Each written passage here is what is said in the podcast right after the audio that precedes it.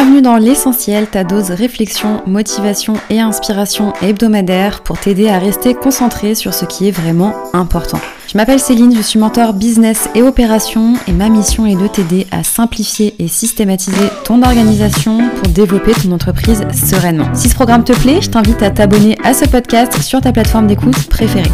C'est parti pour l'épisode du jour. L'épisode du jour m'a été inspiré d'une discussion que j'ai eue avec une amie euh, il y a quelques semaines maintenant. Elle me demandait comment je faisais pour parvenir à être si régulière dans ma pratique du sport et même de façon générale. Ce à quoi je lui ai répondu que bah, c'était une question d'intensité. Je lui ai un petit peu répondu comme ça du tac au tac. Je m'explique. Tu n'es pas obligé d'être à fond les ballons tout le temps. Bien au contraire, d'après moi, c'est important d'alterner entre des périodes de speed et des périodes beaucoup plus light. Le tout étant de faire en sorte que sur le long terme, à une échelle donc macro, ton activité physique, elle reste régulière, ou tout autre indicateur d'ailleurs. Si tu veux tenir sur le long terme, il va falloir que tu apprennes à jauger ton niveau d'intensité face à l'effort. Cette jauge du niveau d'intensité, c'est d'après moi la cause principale euh, qui empêche les gens de tenir leurs habitudes sur le long terme. Une autre erreur commune que j'observe, c'est euh, d'attendre finalement que la motivation pointe le bout de son nez pour débuter une nouvelle activité ou une nouvelle habitude. Ça, crois-moi, c'est le meilleur moyen d'échouer. Pourquoi? Parce que tu ne peux pas compter sur la motivation quand il s'agit euh, de passer à l'action ou de mettre en place de nouvelles habitudes. Pourquoi? Parce que la motivation, elle va, elle vient, mais tu n'as pas, toi, de réel contrôle sur ce sentiment de motivation. Tu ne peux pas décider tel jour je serai motivé, tel jour je ne le serai pas. En plus, c'est assez pervers puisque euh, tu l'as peut-être déjà observé. Les premiers jours, euh, quand tu attends que cette motivation soit présente, bah, quand elle est là, en fait, tu te sens un petit peu comme une superwoman. Euh, tu ressens un élan de motivation énorme, ce qui te pousse à vouloir en faire beaucoup trop ou à vouloir y aller beaucoup trop fort. Et qu'est-ce qui se passe quand tu débutes comme ça? C'est que quelques jours après, bah, le soufflet retombe et boum, il se passe plus rien. Tu finis par arrêter ce que tu avais commencé. Donc, au lieu de compter sur la motivation, sois heureuse les jours où tu en ressens, euh, c'est super chouette, il faut en profiter, mais ne compte pas dessus. Car un, c'est impossible d'être motivé tous les jours, et ça c'est juste humain, et deux, tu n'as pas le contrôle sur ta jauge de motivation, donc n'essaye pas d'intervenir sur quelque chose dont tu n'as pas le contrôle. Par contre, ce sur quoi tu as le contrôle, c'est ta discipline. c'est que tu as le contrôle de préparer un plan et de t'y tenir. Cette préparation, elle demande d'être honnête envers soi-même et d'accepter que c'est un processus qui est long dans lequel tu vas te lancer, qu'on ne va pas forcément avoir des résultats du jour au lendemain et euh, de miser finalement sur la puissance euh, des petites répétitions, de la puissance des effets composés, plutôt que sur la force et l'intensité. Ça me permet de faire le pont avec les objectifs, que ce soit des objectifs pro ou des objectifs perso. C'est important que tu t'autorises à varier tes objectifs et également l'intensité que tu vas mettre à atteindre ces objectifs. Pourquoi? Parce que pour reprendre cette expression, tu ne peux pas être à fond les ballons dans tous les domaines de ta vie toute l'année. C'est impossible. Crois-moi, il va falloir que tu fasses des choix. Ce que je te conseille de mettre en place, c'est que chaque trimestre, au moment de préparer euh, les objectifs sur lesquels tu vas concentrer ton énergie, eh bien décide de mettre un focus particulier sur l'un des domaines de ta vie. Ça peut être le business, ça peut être la famille, ça peut être les amis, ça peut être l'apprentissage, bref, peu importe. À toi de choisir sur quel domaine est-ce que tu vas concentrer toute ton énergie. En une année, on le sait, il y a quatre trimestres, donc ça te laisse largement le temps euh, tout au long de l'année de varier tes focus sans avoir l'impression d'être tombé euh, sur, à l'échelle d'une année en tout cas, euh, d'avoir concentré trop d'énergie sur une seule et même sphère, un seul et même domaine de ta vie. Après attention, ça ne veut pas dire que si tu as un focus particulier, que tu abandonnes toutes les autres sphères de ta vie. Ça veut simplement dire que si c'est ton focus pour le trimestre, alors je parle de trimestre, mais ça peut être un focus sur un mois, ça peut être un focus sur deux mois, ça ne veut pas dire que tu abandonnes le reste, ça veut dire que dans ton niveau de choix, dans ton niveau de priorisation, tu sauras sur quoi mettre ton focus. C'est-à-dire que si tu as décidé que ton focus euh, sur euh, le mois de janvier, février par exemple, eh bien c'est le business, eh bien euh, ça va te permettre de déculpabiliser, de entre guillemets mettre un petit peu plus de côté les autres sphères de ta vie. Il faut que ce soit un choix assumé, un choix qui soit cohérent avec ta vie euh, et à partir du moment où c'est assumé et où c'est dit, mon focus pour ce trimestre ou pour ce mois est tel domaine de ma vie, eh bien euh, tes décisions vont devenir beaucoup plus difficiles. Quand tu mets ton focus sur euh, l'une des sphères de ta vie, ça ne veut pas dire que tu abandonnes toutes les autres. Ça veut simplement dire que tu vas concentrer un petit peu plus d'énergie, un petit peu plus de temps à ce domaine en particulier. Donc ce domaine va devenir finalement ta priorité, que ce soit pour le trimestre ou que ce soit pour le mois d'ailleurs. T'es pas obligé de définir ça par trimestre, mais euh, voilà, ça veut vraiment pas dire que tu vas laisser de côté tous les autres domaines de ta vie. Pour prendre un exemple concret, euh, si tu décides que sur la fin de l'année, le focus est de t'occuper de ta famille, de tes amis, bref, de ton business, peu importe quel domaine tu vas choisir, euh, tu n'abandonnes pas tous les autres domaines, simplement dans, ton, dans ta jauge de décision, dans la jauge dans laquelle tu vas répartir ton temps, eh bien, tu vas mettre un focus particulier sur l'un des domaines. Ça va d'ailleurs, en fonctionnant comme ça, faciliter euh, les décisions que tu as à prendre, puisque si tu as un focus qui est suffisamment clair, euh, quand tu vas être face à des choix, eh bien ça va être beaucoup plus facile de trancher.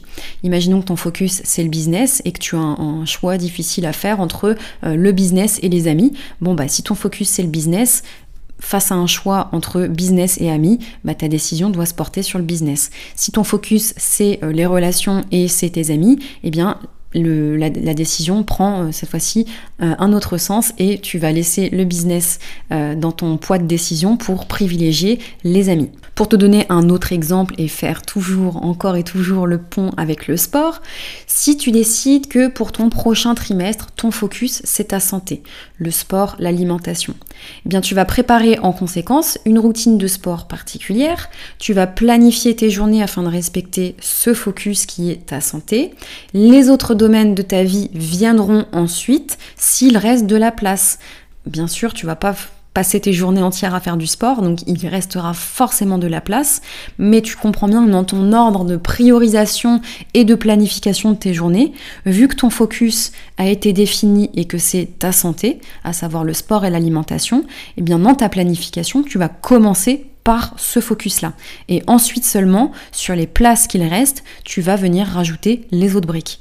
Donc retiens juste qu'il faut que tu t'autorises à varier tes objectifs. Tu ne peux pas être à fond les ballons partout, tu ne peux pas donner de ton énergie dans euh, de divers domaines, puisque en essayant de te concentrer sur tout, tu vas simplement disperser ton énergie et donc tu vas faire un petit peu de tout et finalement tu vas rien faire.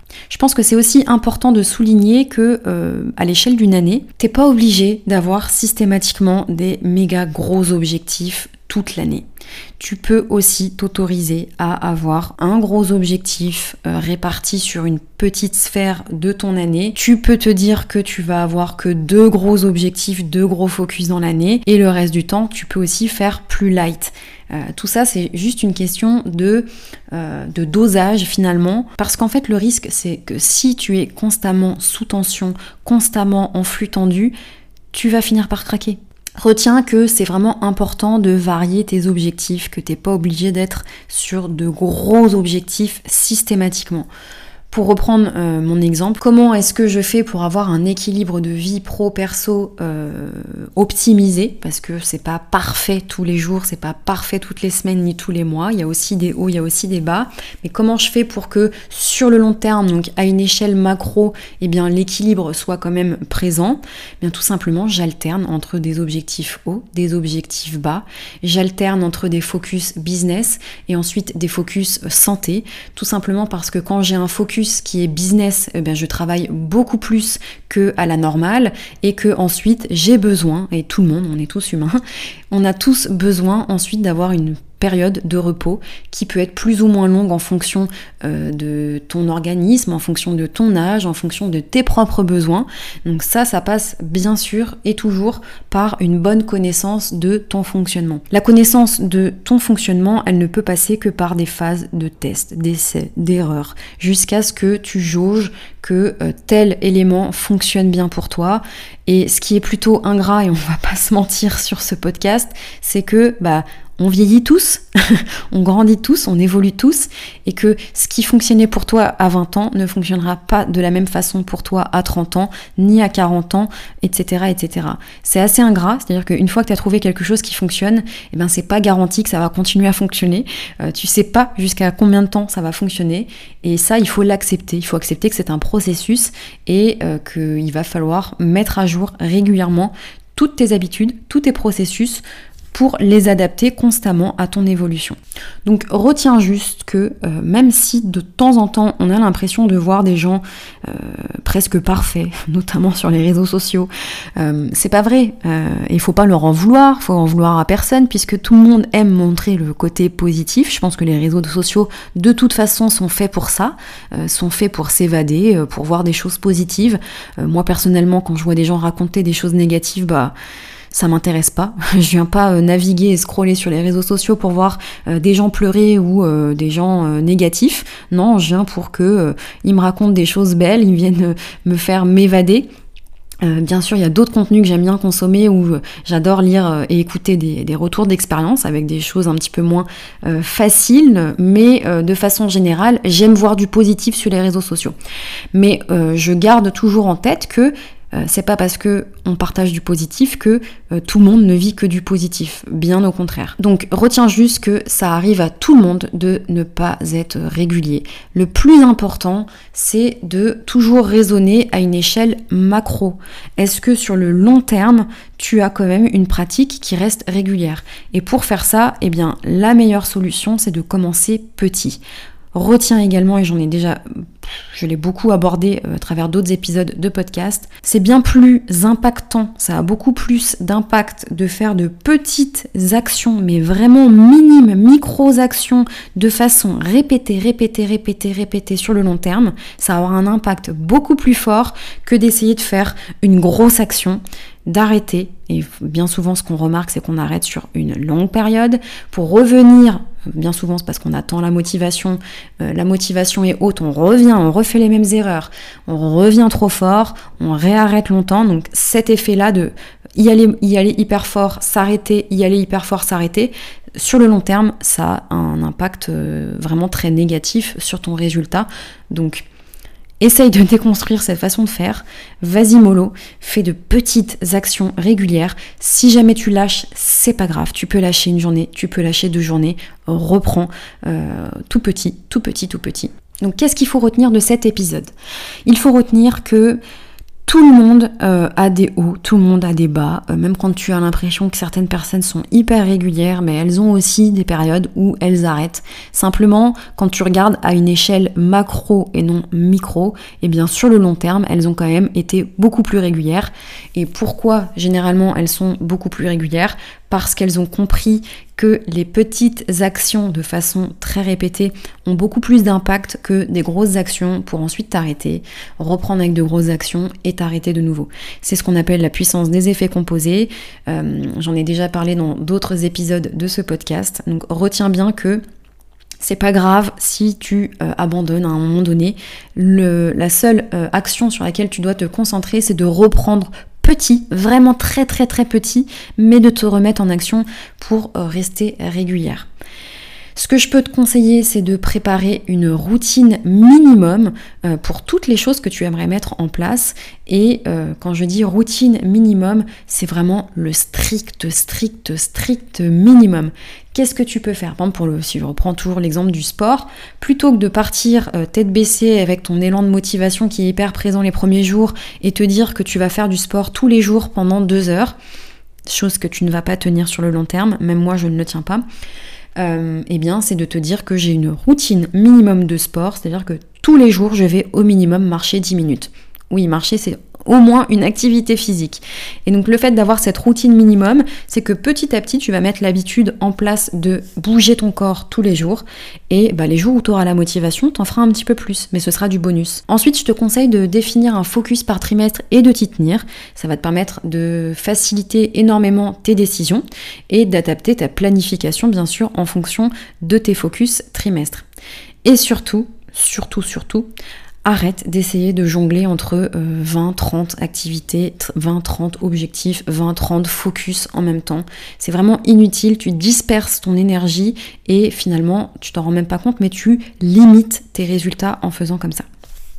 Voilà, j'espère que cet épisode t'a plu. Euh, je te souhaite une très belle journée et je te dis à très vite.